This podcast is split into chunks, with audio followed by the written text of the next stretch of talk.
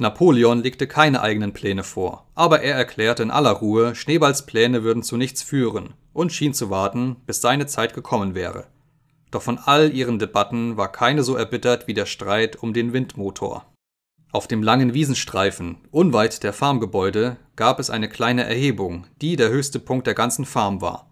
Nach genauer Prüfung des Bodens erklärte Schneeball, dies sei die geeignetste Stelle für ein Windrad, das einen Dynamo betreiben könnte, der die Farm mit elektrischer Kraft versorgen würde. So könnte man die Stelle beleuchten und im Winter heizen, ferner eine Kreissäge, einen Häckselschneider und eine elektrische Melkmaschine betreiben. Die Tiere hatten von dergleichen niemals gehört, denn die Farm war sehr altmodisch und besaß nur die primitivsten Maschinen, und so lauschten sie voll Staunen, während Schneeball die Bilder fantastischer Apparate heraufbeschwor, die für sie arbeiten würden, indessen sie selbst nach Herzenslust weiden oder auch ihre geistigen Fähigkeiten durch Lesen oder Gespräch weiterbilden könnten. Binnen weniger Wochen waren Schneeballs Pläne für den Windmotor bis aufs letzte ausgearbeitet. Die mechanischen Einzelheiten stammten zumeist aus drei Büchern, die Mr. Jones gehört hatten. Tausend nützliche Handgriffe im Haushalt, jedermann sein eigener Maurer und Elektrizität für Anfänger. Als Studierzimmer benutzte Schneeball eine Kammer, die früher als Brutofen benutzt worden war und einen glatten Holzboden hatte, auf dem man gut zeichnen konnte.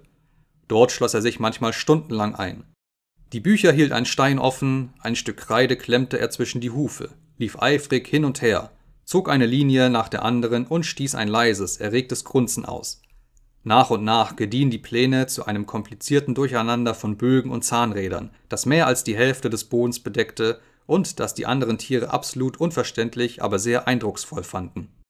Eines Tages kamen schließlich alle, um Schneeballs Zeichnungen zu besichtigen. Sogar die Hühner und Enten kamen und hatten alle Mühe, nicht auf die Kreidestriche zu treten. Nur Napoleon hielt sich fern. Er hatte sich von Anfang an gegen den Windmotor ausgesprochen. Immerhin kam auch er eines Tages unerwartet und prüfte die Pläne. Mit schweren Schritten umkreiste er die Zeichnung, betrachtete eingehend jede Einzelheit der Pläne, beschnüffelte sie ein oder zweimal, blieb eine Weile davor stehen und musterte sie aus einem Augenwinkel. Dann aber hob er plötzlich das Bein, schlug sein Wasser über die Pläne ab und verzog sich, ohne ein Wort zu äußern. Der Windmotor war der Grund einer tiefen Spaltung auf der ganzen Farm.